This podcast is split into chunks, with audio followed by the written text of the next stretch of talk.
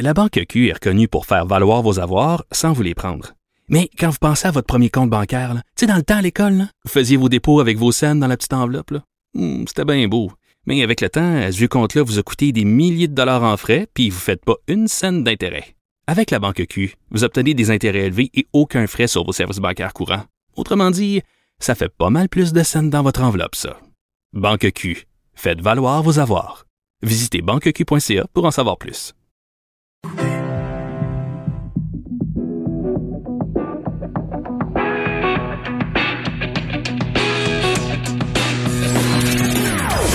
Des opinions bien à elle. Sophie Durocher. Son franc-parler ne laisse personne indifférent. On n'est pas obligé d'être d'accord.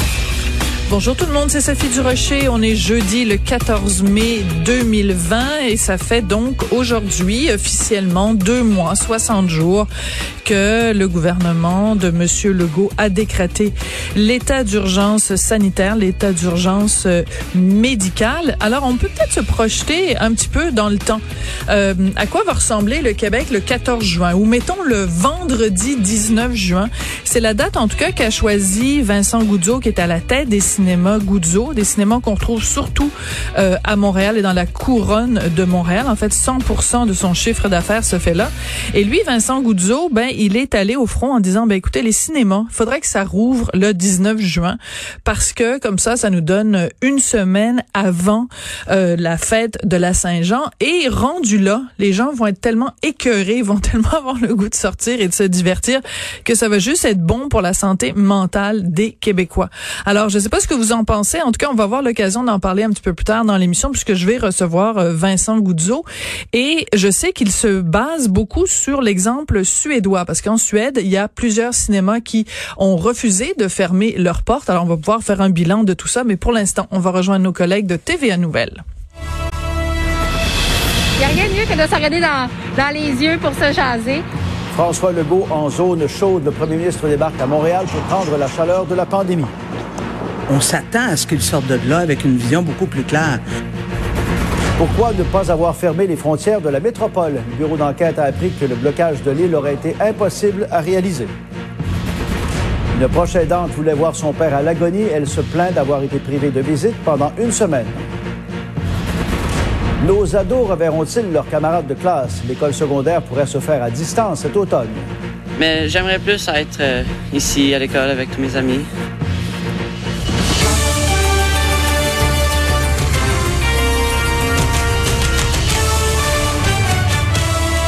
Bon midi, Pierre. Bonjour Pierre. Salutations aussi aux téléspectateurs de TVA, LCN ainsi qu'aux auditeurs de Cube Radio. Pierre, parlons de la pandémie qui se poursuit, qui poursuit sa progression. 4 millions et demi maintenant de personnes infectées à la COVID-19. Passe à une visite qui est très attendue à Montréal. Yves, le premier ministre euh, Legault débarque d'abord en zone chaude. Absolument. Et on est sur la rue Saint-Urbain au centre-ville. D'ailleurs, à 13 heures, il va faire le point près de l'endroit où je me trouve avec Valérie Plante et le docteur Arruda. Conférence de presse tantôt. Mais entre-temps, voyez les images euh, tournées vers 11 heures près de la rue Sherbrooke-Ouest au centre-ville de Montréal parce que Valérie Plante euh, arrivait pour rencontrer M. Legault. Je viens de la voir à côté de moi sur Saint-Urbain. La rencontre est officiellement terminée. Madame Plante qui porte toujours euh, le couvre-visage, son masque et elle a beaucoup d'attentes parce que c'est la première visite de M. Legault depuis le début de la pandémie ici à Montréal. Alors, il sera question évidemment et sûrement, euh, Pierre, du déconfinement, toujours prévu, la date retenue du moins le 25 mai. Euh, évidemment, la situation dans certains quartiers comme Montréal-Nord, Antique-Quartier-Ville, Hochelaga-Maisonneuve, toujours des quartiers chauds. Je vous rappelle qu'il y a 2063 décès depuis le début de la pandémie et 20 232 cas positifs. Je vais faire entendre la mairesse de Montréal. Je suis très contente que le premier ministre soit ici à Montréal, là, physiquement, parce qu'on se parle à tous les jours, mais là, ça va amener vraiment euh, une dimension. Il n'y a rien de mieux que de se regarder dans, dans les yeux pour se jaser. Est-ce qu'on devrait commencer par quartier euh, déconfiné, selon vous? Oh, écoutez, euh, pour moi, c'est important de vraiment suivre les, les, euh, tout ce qui touche les, les, règles de la santé publique. Et en ce moment, ben, on suit leurs règles. On est sur la date du 25 encore, mais il faut que les conditions soient réunies. Alors, on va également jaser de, de ça. C'est vite. D'ailleurs, Yves, la députée montréalaise et co-chef de Québec solidaire, souhaite que le premier ministre profite de cette visite pour avoir une vision plus claire de la situation montréalaise. Oui, Mme Massé, je le rappelle, est députée de Sainte-Marie-Saint-Jacques à Montréal. Conférence de presse qu'elle donnait ce matin, effectivement toujours préoccupée par le nombre de tests de dépistage à atteindre au quotidien et par semaine. Et par ce manque de personnel, on l'écoute à ce sujet. Déjà, avant que le gouvernement décide de faire son pas de danse, on disait, ben écoutez, c'est plutôt d'une évidence crasse que Montréal n'est pas sous contrôle. Et donc, par conséquent, parlez-nous de la date que vous allez atteindre le, le, 16 000 tests. Parlez-nous de comment vous allez tester les employés de la santé. Parlez-nous de plein de choses, mais parlez-nous pas de date de déconfinement.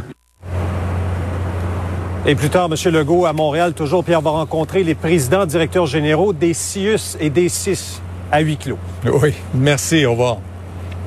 Et depuis l'éclosion de la pandémie à Montréal, plusieurs personnes se demandent pourquoi la ville n'a jamais été confinée. La santé publique a voulu le faire, mais Félix, bureau d'enquête, a appris que la fermeture des frontières de la ville aurait été presque impossible à réaliser. Oui, nous avons vraiment consulté beaucoup de sources, des dizaines en fait, des sources gouvernementales, euh, provinciales, municipales également, policières aussi, chez les élus, dans l'appareil euh, gouvernemental. Bref, on a fait le tour de la question avec de nombreuses sources pour en arriver à ce constat bien précis. Il y avait donc ce plan très clair qui a presque été mis en application, celui de confiner quasi totalement Montréal. Quel était-il? Pourquoi ce n'aurait pas nécessairement fonctionné? Voici le reportage. Nous sommes dans les bureaux du SPVM le 23 mars dernier, dix jours après le début de la crise. Le chef de police, Sylvain Caron, travaille 15 heures par jour et tout lui laisse penser que le confinement de certaines régions du Québec s'en vient et que Montréal sera sans doute la prochaine. Il mandate l'inspecteur-chef Mohamed Boudid, un homme qui jouit d'une excellente réputation au service pour mettre en branle un plan qui coupera l'île de Montréal de l'extérieur. Sauf pour les travailleurs essentiels. Il y a 16 points d'entrée qui relient Montréal à l'extérieur. Le SPVM planifiait y poster 282 policiers au total. Il a été décidé que les points de blocage de toutes les entrées étaient prêts à être déployés de 36 à 48 heures suivant la décision. Le commandement de l'opération aurait été assuré par le SPVM et la Sûreté du Québec, qui a juridiction sur la majorité des routes et autoroutes qui donnent accès à Montréal.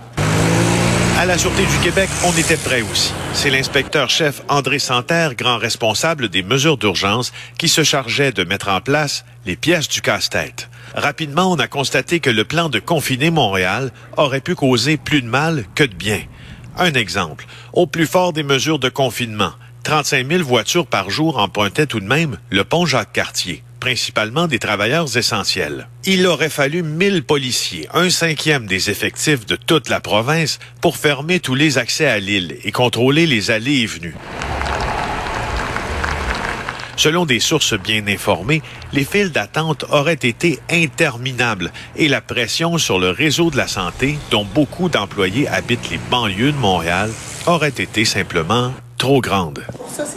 L'ordre de bloquer la ville serait venu d'abord de la santé publique de Montréal. Québec en aurait été informé et c'est ensuite le Centre de coordination des mesures d'urgence de la ville qui aurait transmis la demande formelle au SPVM.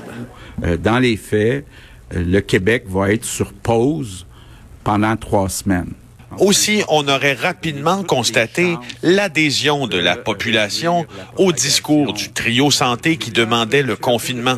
Des mesures plus musclées auraient sans doute fragilisé cette adhésion selon nos sources. À savoir qu'il n'est pas question à ce moment-ci euh, de boucler un, arrondissement, un quartier ou de fermer des ponts. Voici les quatre joueurs qui auraient pu ordonner la fermeture et voici ce qu'ils ont fait. La docteure Mylène Drouin, la directrice de la santé publique de la métropole. Elle voulait confiner la ville. Valérie Plante, la mairesse de Montréal, qui trouvait, selon nos sources, que la docteure Drouin voulait en faire un peu trop. Le docteur Horacio Arruda, le directeur national de la santé publique, qui, lui, n'a pas autorité sur les deux précédents. Et le premier ministre François Legault, bien sûr, qui a autorité sur tout le monde. Vous n'êtes pas à l'étape, M. Legault, de fermer Montréal ou encore l'Estrie, mais qu'est-ce qui est fait sur le terrain? Pourquoi aucun d'eux n'a décidé des mesures plus strictes pour la métropole? Les directions de santé publique sont à monitorer la situation d'heure en heure. Les avantages et les désavantages des mesures de confinement ont été évalués. Les mesures recommandées par les autorités de santé publique reposent d'abord et avant tout sur des considérations de santé publique, nous répond le ministère de la Santé. Le cabinet de François Legault affirme qu'il n'a pas été impliqué dans la décision de ne pas imposer de règles spécifiques pour l'île de Montréal. Pourtant, plus de cinq sources l'affirment.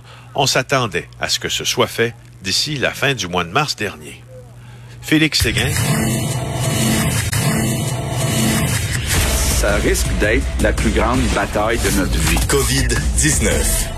On remercie nos collègues de TVA Nouvelle, LCN et euh, ben, Félix, c'est tout un tout un reportage oui. sur le la, la, la, possible le possible confinement complet de l'île de Montréal. On en parle évidemment avec Vincent Dessureau. Vincent, c'est c'est énorme là. Oui, parce qu'on s'y a effectivement à un certain point où on était presque sûr qu'on allait nous annoncer le confinement de Montréal. Même il y avait un point de presse de la ville de Montréal où on s'y attendait presque. Et euh, je crois qu'on est passé très proche. Mais on comprend la raison qui m'apparaît maintenant évidente ben là, en écoutant un cinquième des effectifs là, c'est pas réaliste. Et tu t'imagines le, le, le, bordel euh, avoir été infirmière là, sur la, la rive sud où tu dois faire deux heures ou trois heures de fil le matin pour pouvoir passer le, le, point de sécurité, le point de contrôle, ça aurait été effectivement impensable. Et surtout que, euh, je veux dire, en date d'aujourd'hui, on n'a pas à regretter ce choix-là parce que oui, c'est compliqué à Montréal, mais l'objectif de confiner, c'est de protéger le reste de la province et le reste de la province se porte très bien. Voilà, Donc, il n'y a pas eu une problématique de Montréalais qui sont partis partout se, se réfugier pour contaminer tous les villages du Québec parce que ça se passe bien là, en région. Alors, je comprends qu'on pointe souvent du doigt Montréal, mais Montréal, le problème est resté à Montréal. Mmh. Alors, d'avoir couper a... les ponts, ça aurait pas changé grand-chose. Oui, il y a un petit peu des foyers de contamination quand même. Je pense que c'est Joliette, hôpital de Joliette, Saint-Hyacinthe, si je me trompe oui, pas. Absolument. Mais tu as tout à fait raison sur ce point-là. Une, une option qui aurait pu être utilisée, puis ce serait peut-être une question à poser à Félix pour un éventuel reportage de, de, de suivi, c'est que si on dit que ça aurait été compliqué pour le personnel de la santé, dont beaucoup habitent à l'extérieur de Montréal, il y a toujours l'option de dire, ben, tous les gens qui travaillent dans le système de santé, on leur trouve des chambres d'hôtel et pendant la durée, tu sais, mettons, on ferme pendant oui. un mois la ville et pendant ce mois-là, ben, c'est très triste, mais le personnel de la santé doit rester sur place euh, en ville et, et pas voir leur famille pendant un mois. Mais on a le personnel qui travaille à la ville de Montréal, par exemple, ça. qui peut habiter. Ça. ça. en fait quand même beaucoup. À 35 000 par jour, qu'on disait, oh sur oui, euh, le pont Jacques-Cartier, en période le, plus confiné qu'on l'a été. C'est pas facile. En tout cas, tout un reportage de, de Félix Séguin et du bureau d'enquête. Écoute, on va parler de la situation euh, à Laval, justement. Donc, dans la couronne de Montréal, il y a un CHSLD où ça va vraiment particulièrement mal. Oui, parce qu'on demandait depuis euh, quand même un certain temps des chiffres détaillés sur l'état de la situation dans les CHSLD. Et on les avait euh, plus, on, on, les a eu un temps, puis après on a arrêté de les avoir et ben, c'est pas, il n'y a pas de transparence à ce niveau-là. Ben, hier au point de presse, on nous a dit oui, on va tout vous donner ça dès qu'on l'a. Justement, Monsieur Legault disait, moi, je, la transparence, ça c'est 100%. C'est juste que il y a des délais des fois dans certains chiffres. On calculait des taux euh, par rapport à des lits plutôt que des personnes. On voulait vraiment clarifier tout ça et le publié. Ça, ça a été fait dans les dernières heures. Euh, et le portrait est dramatique dans certains CHSLD euh, lorsqu'on y voit le nombre de morts par établissement. Et l'établissement où il y a eu le plus de décès se trouve euh, à Laval. C'est le CHSLD Sainte-Dorothée dont on a quand même beaucoup parlé. 87 aînés euh, qui résidaient sont morts de la COVID-19 depuis le début de la crise. C'est l'établissement donc avec le plus lourd bilan au Québec, mais il y en a plusieurs autres qui ont de très très lourds bilans. Euh, on retrouve comme numéro 2 là euh, avec 82 décès le CHSLD Laurando dans l'arrondissement antique Quartier-Ville de Montréal. Ensuite le centre d'hébergement Yvon Brunet dans Ville-et-Mort, c'est 72 victimes, 64 au, au CHSLD Vigie Mont-Royal. Alors au total en date de mercredi, c'était 2000 59 personnes qui étaient décédées de la COVID-19 dans les CHSLD au Québec. Euh, meilleure nouvelle, on le disait hier, Madame McCann qui disait euh, le nombre de CHSLD là, en situation critique, c'est-à-dire où il y a 25% et plus mm -hmm. de personnes infectées, est en baisse. Alors, on semble peut-être reprendre le contrôle. faut dire que Il y a des gens guéris qui reviennent, ce qui est une bonne nouvelle. Il y a des gens qui ne sont pas revenus aussi. Là. Alors oui, ça s'équilibre, mais c'est parce qu'il y a des gens qui sont morts aussi de la COVID-19 voilà, dans ces donc c'est sûr établissements. que toute proportion gardée, ben c'est sûr que si ton nombre total de résidents euh, diminue parce qu'il y a des gens qui sont décédés ou des gens qui sont partis à l'hôpital et qui sont pas encore revenus, ben c'est sûr que ton 25% hein, tu sais. Mais une, une situation qui est encore euh, très difficile alors que 5139 personnes étaient toujours infectées dans des établissements pour aînés au, euh, au Québec. C'est euh, en- malheureusement c'est en hausse encore depuis quelques semaines. Alors Justin Trudeau, euh, qui n'est jamais à court de, de prestations euh, d'urgence et d'aide, ben cette fois-ci c'est les pêcheurs. Oui, prestation euh, pour les pêcheurs, annoncée aujourd'hui par le, le premier ministre Justin Trudeau, euh, qui explique que bon pour plusieurs pêcheurs, euh, l'activité a ralenti ou euh, s'est arrêtée complètement et que lorsque ça reprend, les prix sont à la baisse en raison d'une absence de certains. bon, on l'a vu, par exemple, pour le homard. Exact, parce que beaucoup de ces euh, bon ces stocks-là qui s'en vont aux États-Unis et même en Asie, là, euh, entre autres au Japon. Alors euh, ça cause des problèmes. Alors on lance la prestation pour les pêcheurs euh, qui ira couvrir plusieurs choses. Je vous fais entendre le Premier ministre sur le détail de cette nouvelle prestation. Si vous êtes un pêcheur qui attend une baisse de revenus de 25% cette saison, cette mesure sera là pour vous. On pourrait couvrir jusqu'à 75% de vos pertes, jusqu'à concurrence d'autour de 10 000 On va également offrir d'autres subventions non remboursables d'une valeur maximale de 10 000 pour les pêcheurs qui ont leur propre entreprise et qui ont besoin d'aide pour traverser cette période difficile. S'ajoute à ça un changement de règle à l'assurance emploi euh, qui sera donc calculé là, pour la prochaine période, disons, euh, qui est saisonnière, là, où on est, euh, on est sur l'assurance emploi pour plusieurs pêcheurs. Ce sera calculé sur les années précédentes. Donc, on va comme éliminer euh, l'année en cours dans le calcul. Euh, ce qui... euh, C'est une bonne nouvelle une pour les bonne nouvelle, effectivement. J'espère que ça ne va pas, euh, bon, euh, encore empêcher des gens d'aller travailler ailleurs, mais c'est sûr que c'est des gens qui, en général, n'ont pas de- d'option en hiver et qui pourront calculer leurs prestations donc sur une, les meilleures années qu'ils ont connues plutôt que sur l'année 2020. Alors, c'est ce qui a été proposé aujourd'hui. Dans les petites annonces également, les parcs nationaux, euh, certains vont commencer leur ouverture à partir du 1er juin euh, dans le respect de la distanciation physique, dit-on, et euh, ce sera pas la même euh, couverture partout. Là. Ça va dépendre de l'épidémiologie par endroit, Euh, mais à partir du 1er juin, on verra l'ouverture. On aura des détails là-dessus dans les prochaines semaines. Et questionner sur la PCU, euh, le fait qu'on voit moins de demandes que prévu de la subvention salariale, probablement parce que les gens sont confortables sur la sur la PCU.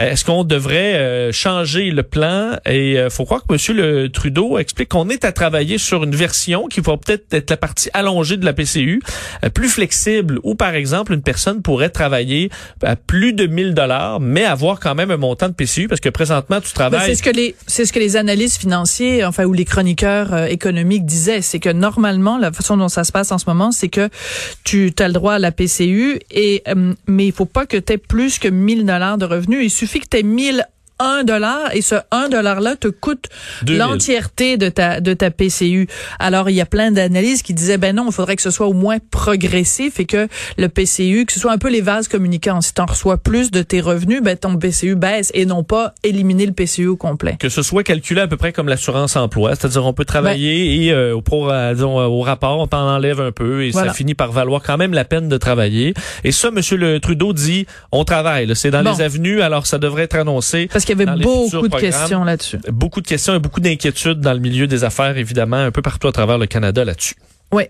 Écoute, euh, une nouvelle parce que bon, il faut, faut vous expliquer aux gens quand Vincent rentre dans le studio, il me remet sa liste de sujets. Puis quand j'ai vu ce sujet-là, j'ai j'ai eu comme un accès Ah de oui? rage. Ça me met tellement de mauvaise humeur. Québec qui pourrait sortir le chéquier pour sauver le Cirque du Soleil, dont on se rappelle que la propriété québécoise ne tient plus qu'à 10% hein. C'est le 10% qui appartient à la Caisse de dépôt. Tout le reste sont des intérêts étr- étrangers. Et comme l'a démontré de façon éloquente, euh, l'ont démontré de façon éloquente nos collègues du Journal de Montréal, Journal de Québec, ça appartient à des compagnies qui ont les poches très, très pleines. C'est des compagnies milliardaires. Et il y a une partie qui est dans des paradis fiscaux qui avait été également sorti par nos collègues du journal. Mais écoute, euh, on irait de l'avant. Selon Bloomberg, ça vient pas de nos médias euh, ici. D'ailleurs, le journal disait on ne peut plus se faire confirmer cette nouvelle-là. Mais euh, Bloomberg, bon, explique selon leurs sources, le gouvernement du Québec pourrait prêter. on parle d'un prêt, mais d'un demi milliard de dollars, 500 millions de dollars au Cercle du Soleil, qui est en difficulté. On cite donc plusieurs sources selon lesquelles Investissement Québec, qui est la partie financière donc, du Mhm. gouvernement du Québec, pourrait donner cette somme pour aider le Cirque du Soleil à passer au travers de cette crise-là qui, évidemment, les touche de plein fouet. Là, 95 des euh, employés ont été mis à pied à la fin du mois de mars. C'est 4679 employés, une entreprise qui avait déjà une lourde dette là, euh, de près d'un milliard. Euh, donc, euh, le prêt qui serait octroyé après que les propriétaires actuels du cirque, qui est un fonds américain, un groupe chinois et la caisse de dépôt, euh, ont déjà prêté euh, 50 millions de dollars américains dans les derniers jours, semble-t-il, donc au Cirque du Soleil. Euh, le premier ministre Legault qui avait déclaré il y a deux semaines euh, qu'on voulait privilégier les entreprises qui paient leurs impôts au Québec là, dans son effort de relance. Est-ce qu'on ferait une exception donc pour euh, euh, le, le Cirque du Soleil? Est-ce que c'est un fleuron québécois qui est quand même une, à quel on a un lien euh, Disons disons, que ça a déjà été un fleuron québécois. Pour l'instant, c'est un fleuron à 10 québécois. Et- euh, il faut rappeler quand même, c'est important de le rappeler, Guy Laliberté a quand même vendu ce qui lui restait de part en février. Il pouvait pas évidemment prévoir la crise de la COVID, j'en conviens, mais il savait quand même à ce moment-là que la- la- le cirque avait des graves problèmes financiers parce le ces savait aussi, on a acheté ces actions-là. voilà, exactement. Et encore une fois, les collègues du, du- de- des différents bureaux d'enquête euh, du journal euh, qui, ont, qui ont démontré justement que cet argent-là donné à euh, Guy la Liberté ont été remis, si je me trompe pas, corrige-moi si je me trompe, aux îles Caïmans. Oui. Et les gens de l'entourage de Guy la Liberté ont commencé par dire non, non, non, vos informations sont pas bonnes. Puis là, je me souviens plus c'est lequel des collègues qui est arrivé devant la représentante de, de, de Lune Rouge, donc euh, la compagnie de Guy la Liberté, en disant mais c'est parce qu'on l'a la preuve, puis c'est aux îles Caïmans. Caïmans, et là, elle a été obligée de dire ben oui, euh, finalement, euh, vous avez Caïmans raison. Ça faisait longtemps que je voulais Oh, la placer. C'est la différence. C'est quoi la différence entre un crocodile et un alligator? Ben, c'est caïman pareil. C'est là que tu découvres mon petit côté Oui, euh, pas blague celle-là, plate. avant. On pourrait avoir peut-être un petit euh, pif là. Oui, la prochaine fois. Écoute, les occasions de rire sont assez rares, On Vincent. prend toutes, là. On prend toutes. On va sauter dessus à bras raccourcis.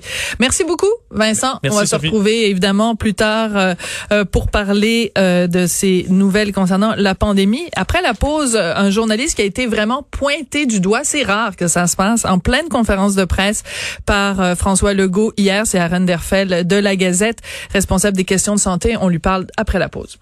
De tous les angles. Sa dernière chronique fait jaser? Écoutez pourquoi. On n'est pas obligé d'être d'accord. Cube Radio. Hier, en pleine conférence de presse, sa conférence de presse quotidienne, le premier ministre François Legault a fait quelque chose qu'on voit très, très, très, très, très rarement. Il s'en est pris à un média. Il a blâmé un média et euh, en particulier un journaliste. Alors, je vous situe le contexte. Il y a un récent sondage de la firme Léger qui suggère que les non-francophones, donc les anglophones et les allophones, sont beaucoup plus inquiets que les francophones en ce qui concerne la possibilité du déconfinement. Alors, voici comment me- le premier ministre François Legault a réagi. C'est en anglais. Je vous fais écouter l'extrait, puis je vous le traduis euh, après. I think uh, the journalists, uh, you have uh, a a responsibility. huh? I like to read uh, certain journalists of the Gazette, uh, the specialist in health. Sometimes I really disagree with him. It's a question of information, so I'm trying to do my best in French and in English, so I don't see why uh, the result is not the same for francophones and anglophones. Uh, I, I guess you, maybe the Gazette has a certain responsibility. Alors en gros, le premier ministre donc qui dit que lui il fait de son mieux pour euh, euh, parler et en français et en anglais, qu'il aime bien lire euh, la Gazette de Montréal et en particulier le, le journaliste qui couvre la santé, mais que euh, ce journaliste-là et ce média-là ont une responsabilité euh, dans le fait que les non francophones sont plus inquiets que les francophones. Alors ce journaliste en question, c'est Aaron Derfel. Je vous l'avais déjà proposé, je vous avais déjà proposé une entrevue avec lui parce parce que c'est lui qui avait sorti le scandale du CHSLD Héron. Il est au bout de la ligne. Monsieur Derfel, bonjour. Bonjour. De mémoire de journaliste, parce que ça fait 20 ans, je pense, que vous couvrez euh, la santé pour euh, la Gazette. Est-ce que c'est la première fois que vous êtes pris à partie comme ça par le premier ministre de la province? Oui, publiquement, oui. euh, en direct comme ça, non, j'étais vraiment surpris. c'était un peu gênant. je trouve que c'était malheureux, un peu dommage, parce que d'après moi, l'enjeu, c'est pas euh, c'est pas une question linguistique, c'est plutôt l'enjeu de santé publique. Nous sommes dans une euh, pandémie qui a, a, frappé euh, les Montréalais, Montréalaises anglophones ainsi que les francophones, les allophones. Donc, euh, comme journaliste, j'ai un devoir à reporter les faits et de, à soulever des questions dures ce que j'ai fait, euh, j'ai essayé d'être euh, juste et objectif. J'ai trouvé que malheureux d'avoir un commentaire euh, de, de, la part de, de, de Premier ministre comme ça. Alors, il y a beaucoup de gens qui se sont portés à votre défense. Premièrement, mon collègue Michael Nguyen, qui est à la tête de la Fédération professionnelle des journalistes du Québec, qui a dit que c'était pas acceptable. Évidemment, la directrice de la Gazette aussi. Moi, je suis allée voir sur votre compte euh, Twitter, parce que j'essayais de comprendre quelle mouche avait bien pu piquer euh, François Legault et ce qu'il vous reprochait. Alors, ce que j'ai retrouvé, entre autres, c'est euh, lundi, le 11 mai, vous avez dit, et je traduis, contrairement à ce que prétend François Legault, euh, le, les chiffres de tests qui sont faits pour la COVID, c'est pas du tout les chiffres que le premier ministre nous donne. On nous dit que c'est un objectif de 14 000 tests. Or, on en fait moins de 6 200. Est-ce que vous pensez que c'est ça, le fait que vous ayez un petit peu, entre les lignes, accusé François Legault de mentir ou de pas dire toute la vérité? C'est ça qui l'a fâché?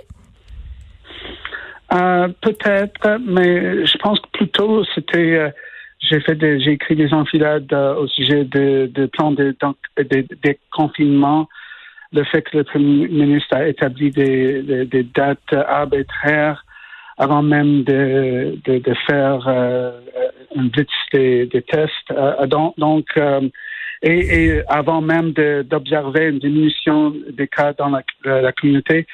Donc, j'étais, je pense, très dur en, en, envers le gouvernement pour cette approche en, en comparaison avec d'autres juridictions à travers euh, le monde.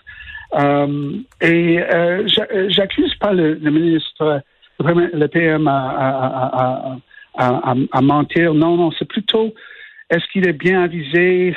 Euh, hmm. Les chiffres que j'ai j'ai obtenus, c'était les chiffres du gouvernement. J'ai sûrement fait une compilation et même hier, c'était en bas de, de 6 000.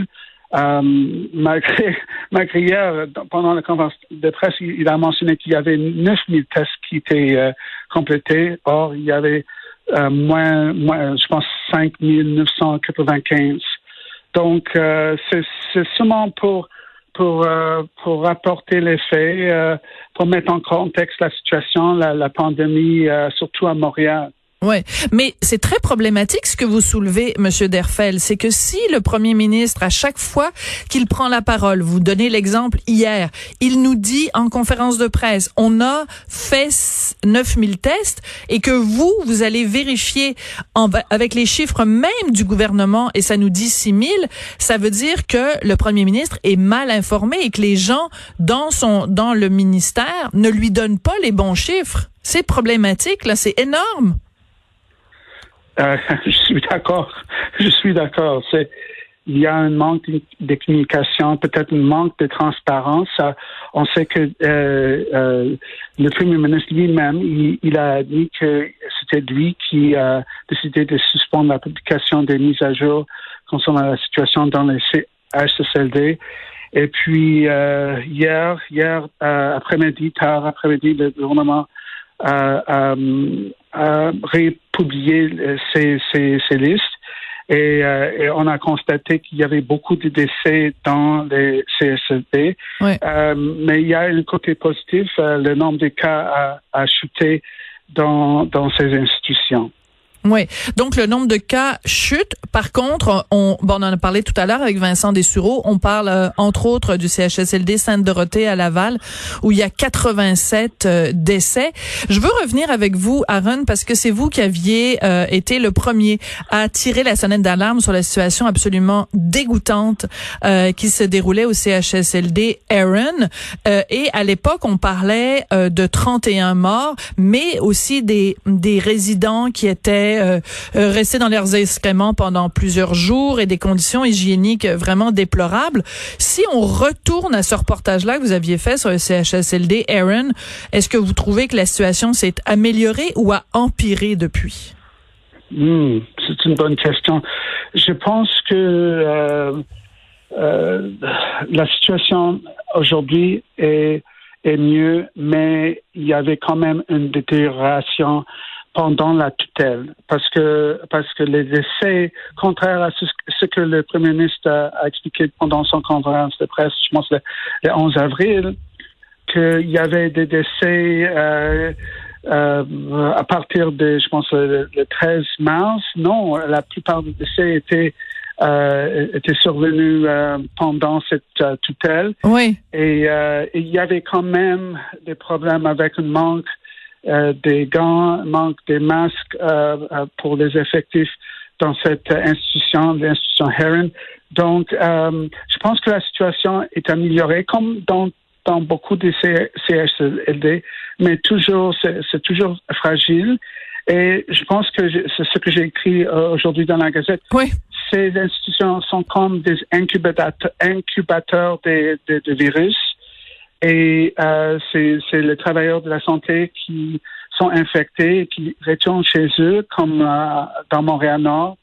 Et, et euh, donc, on, on doit être en alerte avec une, une possible vague dans la communauté, communauté une transmission communautaire. Oui. Alors c'est intéressant parce que justement la chronique, euh, la conclusion de votre chronique de ce matin, je vais la traduire euh, au fur et à mesure. Là, vous dites il n'est pas trop tard pour empêcher que cette pandémie euh, vraiment empire de façon terrible à Montréal. Les autorités doivent redoubler d'efforts en testant tout le monde dans les CHSLD et en donnant aux travailleurs de la santé assez d'équipements de, protection, y incluant des masques N95 qui ne sont pas expirés. Euh, et vous dites aussi, les Montréalais devraient pas hésiter à porter des masques faits maison quand ils prennent le bus et le métro. Des, demander des choses aussi simples que faire tester tout le monde dans les CHSLD. Pourquoi c'est pas encore fait, Monsieur Derfel? Je pense que c'était toujours une question de, de manque de ressources au niveau des réactifs, au niveau des euh, écouvillons, euh, au niveau des, des, des personnels. Et euh, parce qu'on se souvient, euh, le, je pense le 8 avril, euh, Daniel McCann, le, euh, le, ministre de la Santé, elle a annoncé que tout le, tous les effectifs et les résidents seraient testés dans, dans les CHD, mais dix jours après, elle a dit non, euh, mm-hmm. c'est pas possible. Mais aujourd'hui, c'est maintenant possible. Alors, est-ce qu'il y avait une espèce d'inertie, un manque d'une volonté publique? On sait qu'il y avait, c'était une question des ressources, mais euh, récemment, euh, le Premier ministre a expliqué que en fin de semaine, ils ont adopté un décret pour euh, pour que les, les dentistes puissent faire ces tests. Oui. Alors, ça, ça veut dire qu'il y avait une, une, pénurie des, des, gens pour faire ces tests. Mais pourquoi faire ces mesures maintenant. Pas, pas, pourquoi pas beaucoup plus avant, euh, quand, quand la, la, la pandémie euh, était peut-être moins grave. Oui, mais c'est que ça, vous soulevez tout plein de bonnes questions. Et quand vous parlez, par exemple, de Daniel McCann qui nous dit oui, oui, on va tester tout le monde dans le CHSLD, puis que dix jours après, elle arrive en disant ben non, finalement, on n'y arrive pas. On a l'impression quand même, ce qui ressort de tout ça, il y a beaucoup d'improvisation, il y a beaucoup de mauvaises décisions qui ont qui ont été prises. Et j'ai l'impression que c'est ça que monsieur Legault euh, n'aime pas, il aime pas qu'on lui euh, mette sous le nez, qu'on lui tende un miroir qui montre les les les problèmes qu'il y a eu euh, depuis le début de la pandémie. Oui, je pense qu'il est sous beaucoup de, de pression pour relancer l'économie. Et donc, euh, je pense que c'est c'est une histoire euh, très triste, même euh, tragiques. Il y avait vraiment une, euh, une improvisation au niveau euh, gouvernemental, euh, surtout euh, santé publique. Et euh, on doit tirer des leçons. euh, on, on doit, mais c'est pas trop tard parce que on sait que la, euh, la situation peut, euh, pourrait même se détériorer encore. Donc, il faut redoubler les efforts, surtout à Montréal. Ouais.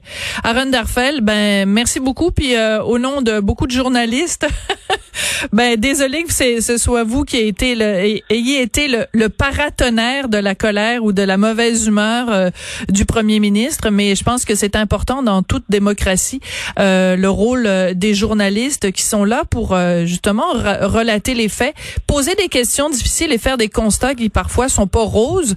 Mais euh, c'est pas notre job d'être la courroie de transmission du gouvernement. C'est notre job de contester, de poser des questions et c'est ce que vous faites vraiment très bien depuis le début. Merci beaucoup, Aaron. Merci, Sophie. Aaron Derfel, donc, est journaliste spécialisé dans les questions de santé à la Gazette. Et euh, ben, c'est lui que le premier ministre, euh, d'une façon assez particulière, a pointé du doigt hier en pleine conférence de presse. Après la pause, on se demande avec Vincent Gouzeau, est-ce que les cinémas au Québec devraient réouvrir à partir du 19 juin? Sophie Durocher. On n'est pas obligé d'être d'accord. Tout le monde a droit à son opinion. Elle requestionne, elle analyse, elle propose des solutions. Sophie Durocher. On n'est pas obligé d'être d'accord. Alors, mon prochain invité euh, est habitué aux controverses et aux déclarations qui fait réagir. Il suggère, lui, que les cinémas au Québec rouvrent très bientôt, idéalement le 19 juin prochain. Mon prochain invité, vous l'aurez deviné, c'est Vincent Guzzo des cinémas Guzzo. Bonjour, Vincenzo, comment ça va? Salut Sophie, mais tu sais que très bientôt, cinq semaines, c'est pas très bientôt, hein? C'est quand même un mois et une semaine. C'est loin. Oui. Oui, mais en même temps, de, de l'autre côté, euh, le premier ministre euh, euh, François Legault, on avait parlé d'un déconfinement à Montréal à partir du 19 mai. Ça a été remis au 25 mai. Pour l'instant, euh, ça semble pas très très réaliste le 25 mai. Donc euh, le 19 juin, ben ça dépend. là. Est-ce qu'on trouve ça trop tôt ou trop tard? Euh, Vincent, première question pourquoi on devrait rouvrir le cinéma? Est-ce que c'est un service essentiel les cinémas? Ben, c'est pas une question de service essentiel, c'est que là, ça commence à, à devenir un petit peu euh, spécial. là. Je pense que, euh, tu sais, euh, Sophie, on parle de science, la science parle, la science dit ça, mais je pense pas qu'il y ait de science qui est en train de parler. Je pense qu'il y a des prédictions qui sont en train de parler, puis on voit que on se trompe à deux bouts de champ, puis on, on est on est un petit peu contradictoire. Le masque, oui, le masque, non. 60 ans pour aller travailler, c'est correct. Pour aller faire le gardiennage de nos enfants, oui, mais on n'a pas le droit de manger avec eux autres. Donc, je pense que il y a une certaine logique des choses. Je pense que M. Arruda, en essayant de défendre le premier ministre, a soulevé quelque chose d'intéressant ou au moins de décevant, mais quand même intéressant à pointer qu'il y a 1000 personnes en moyenne par mois qui meurent en, maison de retraite. Et donc, par conséquence, le niveau des morts se jouerait maintenant pour la COVID entre 900 et, mettons, 1000. Mais maintenant, il faudrait bien analyser combien de morts ont été mis dans cette euh, catégorie-là et qui sont peut-être morts de d'autres choses parce qu'on les teste pas une fois qu'ils sont décédés s'ils n'étaient pas à l'urgence. Donc, il y a un certain, euh, il y a un certain euh, euh, incohérence là, je pense, qui est en train d'arriver et je pense que on est en confinement, ça fait deux mois. Les exploitants de salles, on avait parlé au début, je pense qu'on s'en était parlé moi plutôt aussi, qu'on voyait le 15 mai, fin de semaine seulement, des affaires comme ça. On a été assez raisonnable qu'on n'a pas essayé de mettre de pression pour respecter cette date-là quand on a vu que les choses dérapaient un petit peu. Euh, et donc, par conséquence, on est maintenant là, puis on se dit comme ça, il y a un impact sévère au niveau de la santé mentale, il y a un impact sévère économique. Euh, je pense que là, va falloir commencer à mettre les choses, les points sur les i, comme on dit, puis il va falloir être logique dans nos affaires. OK. Je sais qu'en Suède, en Suède, en passant, je vais finir avec ça, Ouais. en Suède, les cinémas ont jamais fermé. Ils sont restés ouverts, puis c'est comique parce que je pense que la première ministre, quand on lui a demandé pourquoi euh, ils sont restés ouverts, elle a dit parce que nous, on est capable de respecter les règles. C'est donc c'est un petit peu un crack à je sais pas qui, là, mais dans le sens où ils sont restés ouverts pendant toute la pandémie. Oui, c'est ça. Mais en fait, c'est pas tous les cinémas, c'est certains cinémas. Mais en effet, il faut dire que la population suédoise est une population qui a une relation de confiance énorme avec son gouvernement. Et quand le gouvernement lui dit, ben, portez des chaussettes rouges, ils vont tous se mettre à porter des chaussettes rouges. Est-ce qu'au Québec, on est pareil? Je le sais pas.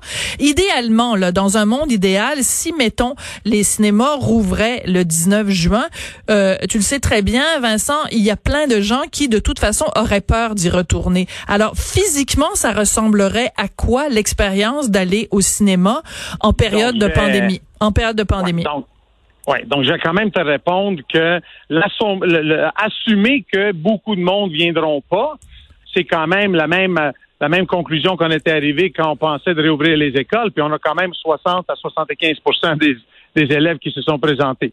Mettons ça de côté maintenant. Donc, on va au cinéma. Théoriquement, la première chose qui devrait arriver, c'est vous acheter votre billet, quand vous passez le placier qui doit vous déchirer votre billet, ben, vous allez vous laver les mains dans une station purelle ou de, de, sanitation de les mains, tout ça. Notre personnel va porter des visières et pas des masques parce que c'est quand même une question que la visière euh, euh, aide et, prévient certains problèmes et met à risque moins nos employés. Mais c'est aussi le fait que c'est un emplacement de divertissement et c'est pas l'urgence du Jewish General. Donc, faut pas nécessairement mettre nos employés d'une manière qui ont de l'air comme si vous êtes en train de rentrer dans une place où vous allez vous faire infecter à tout jamais. L'autre chose qui va changer aussi, c'est que ça va, il va avoir des consignes à la clientèle. Bien sûr, nous, on va, pour l'instant, on est en train de demander du 50% mais on sait que 50% de capacité avec des vieux films, ça voudrait dire qu'il va avoir à peu près 25% de la salle vraiment qui va être pleine. Ça veut dire qu'on aura une pleine distanciation. On a parlé de masques, mais moi, ça, je laisse ça au premier ministre. Si lui, présentement, voit pas, voit pas le, besoin de, l'obliger partout, comme il dit. Donc, moi, je dis, écoute, euh, je vais laisser ça quand même à, la santé publique de me dire c'est quoi leur opinion et me l'expliquer si d'une manière ou une autre. Mais j'ai pas un problème, mais comme je vous dis, le but, c'est aussi de faut comprendre que présentement, il y a une date butoir qui est le 26 juin pour le reste du Canada. C'est ça que tout le monde. Nous, on a dit le 19 parce qu'on avait le 24 euh, de juin, c'est la Saint-Jean. Mais c'est quoi la date butoir? Je comprends pas la date butoir dans le reste du Canada. C'est quoi cette date-là? Mais c'est une date que tous les autres euh, exploitants de salles à travers le Canada ont discuté avec leurs gouvernements provinciaux et ils se sont mis d'accord sur une date. Et comme je te dis, c'est une date, mais c'est une date qui bouge, là, hein, parce que et, ça peut juste bouger vers plus tard, pas, pas vers l'avant, là, plus tard, parce que va falloir quand même se préparer, va falloir entraîner nos personnels à se laver les mains au 15 et, à la damière, va falloir quand même euh, même éduquer notre clientèle à pas jeter pourquoi laisser votre sac de popcorn et votre liqueur par terre. Prenez-la, mettez-les vous-même dans, la poubelle. Vincent, es-tu en train de me dire que es-tu en train de me dire que si vous ouvrez le 19 juin, les concessions euh, alimentaires vont être ouvertes aussi? Comment tu vas faire pour t'assurer que euh, les, les euh, la distanciation et les règles sanitaires sont sont respectées quand on va acheter notre ben, popcorn? mais non, mais les règles sanitaires sont toujours respectées. Vous savez, dans l'épicerie, là, j'ai été dans une épicerie en fin de semaine et j'ai demandé au propriétaire c'est quoi qu'ils font au niveau sanitaire de plus qu'ils faisaient avant la COVID? Puis la personne me regardait avec une air comme absolument rien. Son personnel avait pas de gants. Son personnel euh, remplissait les étagères. Pas de gants, rien. La seule chose qu'ils continuent à faire, c'est les consignes au niveau du nettoyage de la section viande et tout ça, comme, comme ils ont toujours fait. Donc, on a quand même ça, nous, dans nos cinémas. On va continuer à faire toute cette partie-là, mais une fois que je vous remets le verre de liqueur. Il faut quand même comprendre qu'il y a très peu de manutention dans les salles de cinéma, dans le sens que euh, euh, euh, le popcorn, il est fait par une machine. C'est pas comme si on, le touche. C'est pas, pas comme un subway là où on touche. Je comprends, mais Vincent, Vincent, quand on va aller s'asseoir, mettons qu'on a notre popcorn. Moi personnellement, je choisirais de pas manger de popcorn pour euh, que ce soit plus sécuritaire. Mais si je décide d'aller m'asseoir sur un siège de cinéma pendant une heure et demie, deux heures de temps, je veux m'assurer que le siège il a été euh, désinfecté avant le, le avant que j'aille m'y asseoir. Donc tu nous, ne, ne peux pas nous garantir que les salles vont être désinfectées. Non, non, mais attends une seconde, euh, Sophie. Quand tu as été à l'épicerie chercher la, boîte de céréales, est-ce que tu es sûr qu'elle était désinfectée?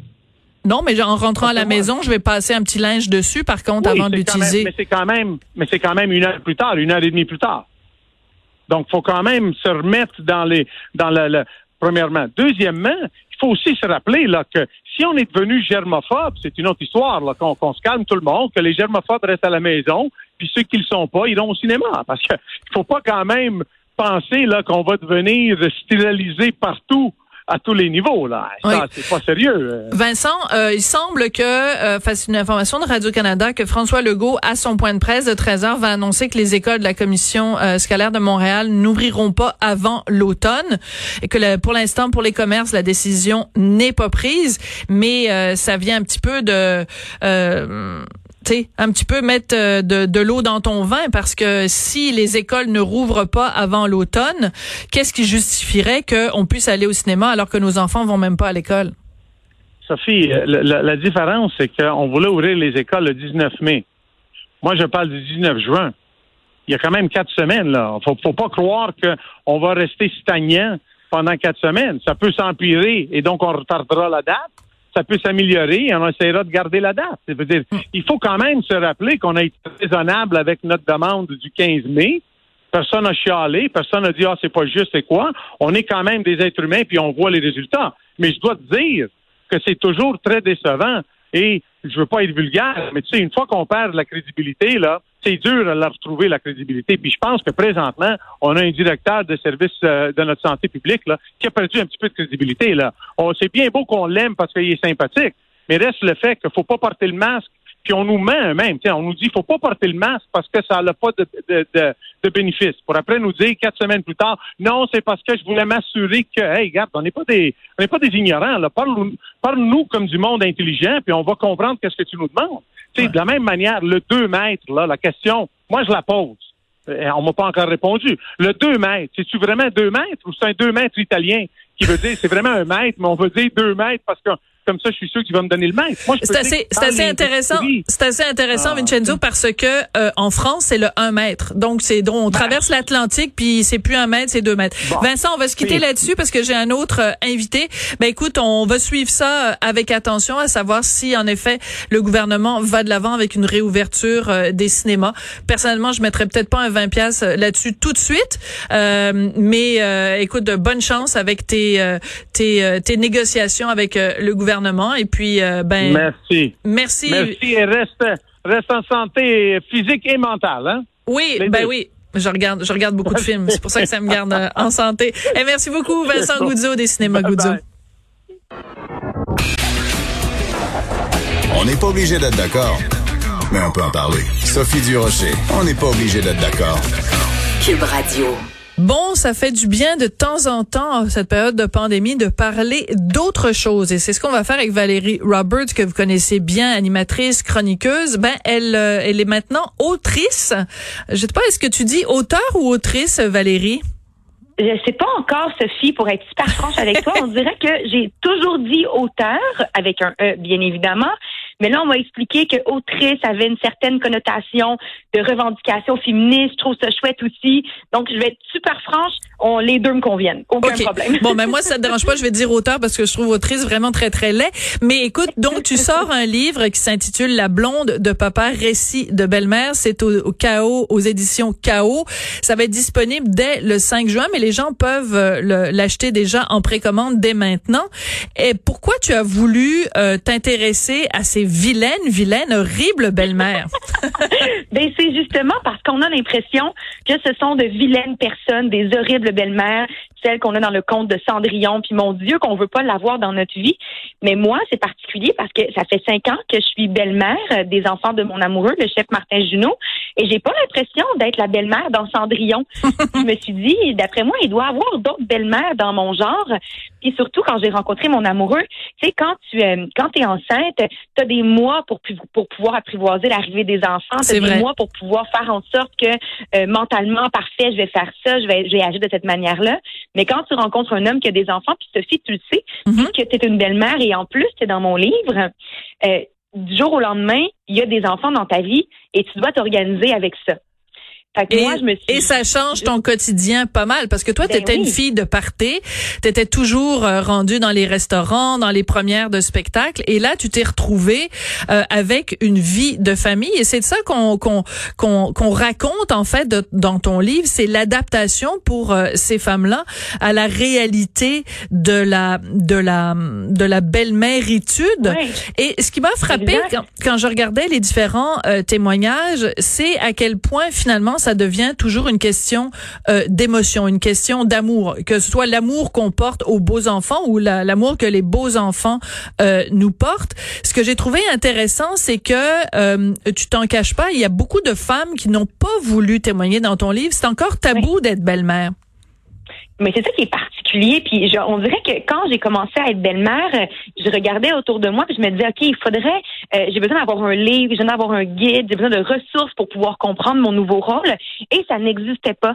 Fait que sans prétention, j'ai pas voulu faire un guide, mais ce que je réalisais, c'est ce qui m'apaisait le plus, c'est de parler avec d'autres belles-mères. Parce que comme c'est tabou, on dirait qu'on n'en parle pas vraiment dans les médias. On dirait qu'on laisse ça de côté comme sujet.